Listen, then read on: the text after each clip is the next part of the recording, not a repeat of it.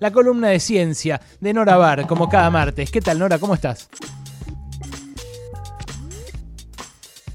Verifiquen que sus micrófonos están todos muteados. Sí, hacele caso a Cristina, Nora, que te está diciendo la no verdad. te estamos escuchando. Eh, Alberto tampoco te escucha, así que desmutealo y vas a ver que va a funcionar. Eso sí, es la nueva normalidad, es en lo que nos sumergimos hace un año, Nora. Bienvenida. Sí, me olvidé de sacarle el, el, el, este, el block al, al micrófono, pero estaba diciendo que qué nivel este, este programa que compara a la ministra con el gato de Schrödinger. ¿Viste lo que es, Noelia? no se puede pedir. No la ¿eh? merecemos, no la merecemos. Física de, Sí. de alto nivel. Cuántica, exactamente. Bueno, Nora, contame, ¿vos por dónde vas hoy?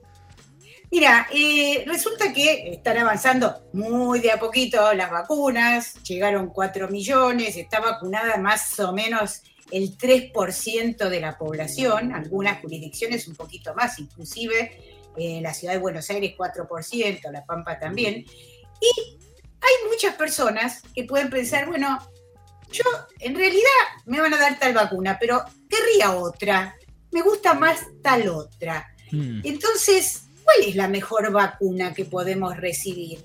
Esto es algo que nos planteamos nosotros, cada uno de nosotros, porque vemos que los ensayos clínicos que se dan a conocer profusamente y que todos aprendimos a, tratar de dilucidar, tienen un, numerito que es el numerito de eficacia, ¿no es cierto? Y también, por supuesto, las autoridades sanitarias tienen que tenerlo en cuenta. Bueno, vamos a pagar tanto. ¿Por cuál vacuna? ¿Cuál merece, digamos, o, o convendría este, este gasto, ¿no es cierto? ¿Hay diferencia entre la protección de las vacunas? La verdad que la respuesta sería muy útil, tener un ranking de vacunas que diga, esta es la mejor, la otra, bueno, es más pobrecita, ¿no? Pero todavía no es posible comparar vacunas en este punto. Lo dicen todos los especialistas ante la pregunta e incluso mereció una nota de Nature hace unos días, porque, claro, todos nos estamos preguntando, bueno, a mí me toca la que tiene 62% de eficacia y entonces voy a estar menos protegido. Lo que hay que saber es que la eficacia esa que vemos es un concepto bastante engañoso, porque eh, si, una, si una vacuna tiene un 95% de eficacia, no quiere decir que se la dan 95 y están protegidos y 5 van a estar desguarnecidos frente al coronavirus. Es una medida eh, de cuánto baja el riesgo de una enfermedad, Mm, pero se obtiene en comparación con el grupo placebo. entiendo. Además, hay que tener en cuenta que la eficacia no es lo mismo que la efectividad. La eficacia ¿Qué diferencia hay? es, un- Eso. es una medida que se obtiene en los ensayos clínicos, que se hacen, se hacen con una población determinada, porque viste que en los ensayos clínicos se, de- se- se pide voluntarios que estén dentro de tales y tales condiciones.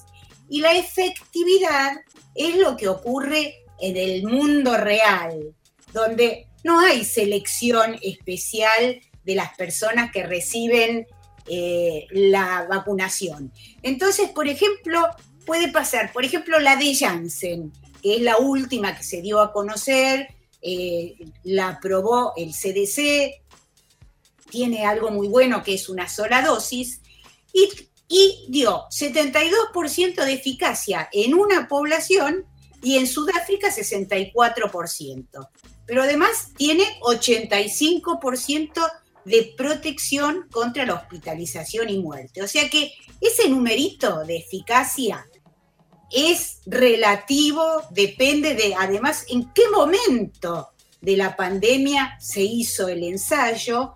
Por ejemplo, no se sabe ahora y se está estudiando muy concienzudamente si las vacunas protegen o no contra las distintas variantes. Eso todavía, digamos, hay estudios preliminares, pero toda- todas, todas las vacunas no se sabe exactamente eh, contra qué variantes son verdaderamente efectivas. Así que, además, la eficacia tiene eh, un cierto grado de incertidumbre, ¿no?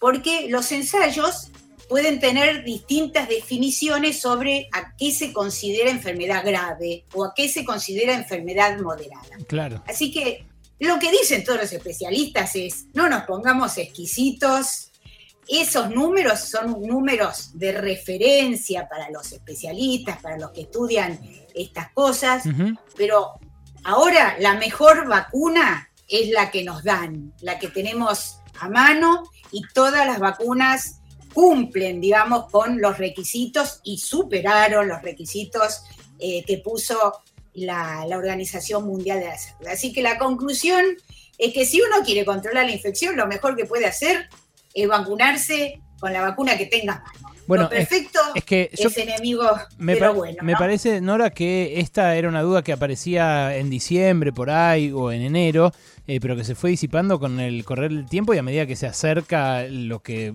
ya es casi obvio que va a ser una segunda ola muy fuerte, al menos a juzgar por lo que está pasando en Brasil, lo que está pasando en Paraguay, lo que está pasando en países de la región.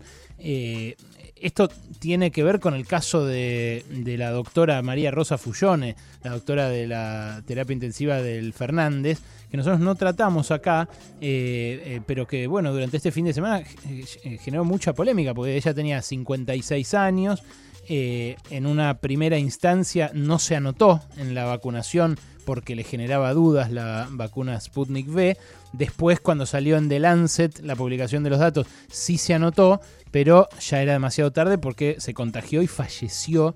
Insisto, una tragedia total, ¿eh? falleció a los 56 años eh, esperando el turno para vacunarse, eh, justamente por la propagación de, esas dudas. me parece que esto está bastante saldado. me parece que a vos te vi compartir datos de confianza en la vacunación o en las vacunas en general y que aumentaba mucho, muy fuerte en este último mes, mes y medio, ¿no? Sí, exactamente. Hubo varias, varias este, consultas y encuestas y lo que se vio es que subió como 20 puntos la aceptación de, hay más del 70% de la población que en este momento tiene confianza para vacunarse, pero sí, lo que vos mencionaste es un ejemplo trágico, lamentablemente, de lo que puede pasar si eh, uno creyera en algunos argumentos que se esgrimen y empieza a pensar, no, mejor que la China que tiene tanta eficacia, voy a esperar que llegue tal otra, la británica o la norteamericana. No, en este momento, eh, por lo menos es en eso en que coinciden todos los especialistas, eh, realmente lo mejor que podemos hacer es aceptar la que tengamos. Y se lo preguntamos a la doctora Daniela Osborne, que es especialista en vacunas del Instituto de Biotecnología y Biología Molecular de La Plata. ¿Y qué dijo? A ver, escuchémosla. Un aspecto positivo de la pandemia, si es que los hay, es que la estamos transitando a casi un año de haber sido declarada con vacunas, hecho inédito. Y no solo con una vacuna, sino con más de una vacuna. De esas vacunas, de todas ellas que han sido autorizadas para su uso en la emergencia, tenemos datos sobre seguridad y eficacia y por eso la estamos utilizando. Esos datos se corresponden a, ensayos realizados siguiendo un protocolo muy exhaustivo que incluye a poblaciones con determinados criterios de inclusión y de exclusión. Ahora, teniendo esta diversidad de vacunas, la población se pregunta, ¿me dará lo mismo utilizar una vacuna que otra? Y la respuesta es que sí. Los valores de eficacia ni, este, no se pueden comparar entre las vacunas porque eh, no se utilizó la misma población a que fue objeto, pero sí nos indican que todas ellas son muy buenas para ser utilizadas, cumplen lo que se pidió para eh, ser autorizada en la emergencia. Muy bien, o sea que realmente si, si alguno tenía duda, creo que con esto queda saldada y, y tenemos que sacarnos todas esas dudas de encima. Todas las vacunas son buenas, así que lo más importante ahora es en lo posible tratar de vacunar a la mayor cantidad, como lo decimos siempre, pero no viene mal repetirlo, tratar de vacunar a la mayor cantidad de gente posible. Y en el caso particular, digamos, de cada uno de nosotros, ir tranquilo que cualquier vacuna que recibamos va a ser mucho mejor que no vacunarnos. Nora, gracias, eh, te mando un besote. un, gran, un gran abrazo. Era Nora Bar, nuestra columnista de ciencias, como cada martes acá, hoy hablando de los estudios detrás de cada vacuna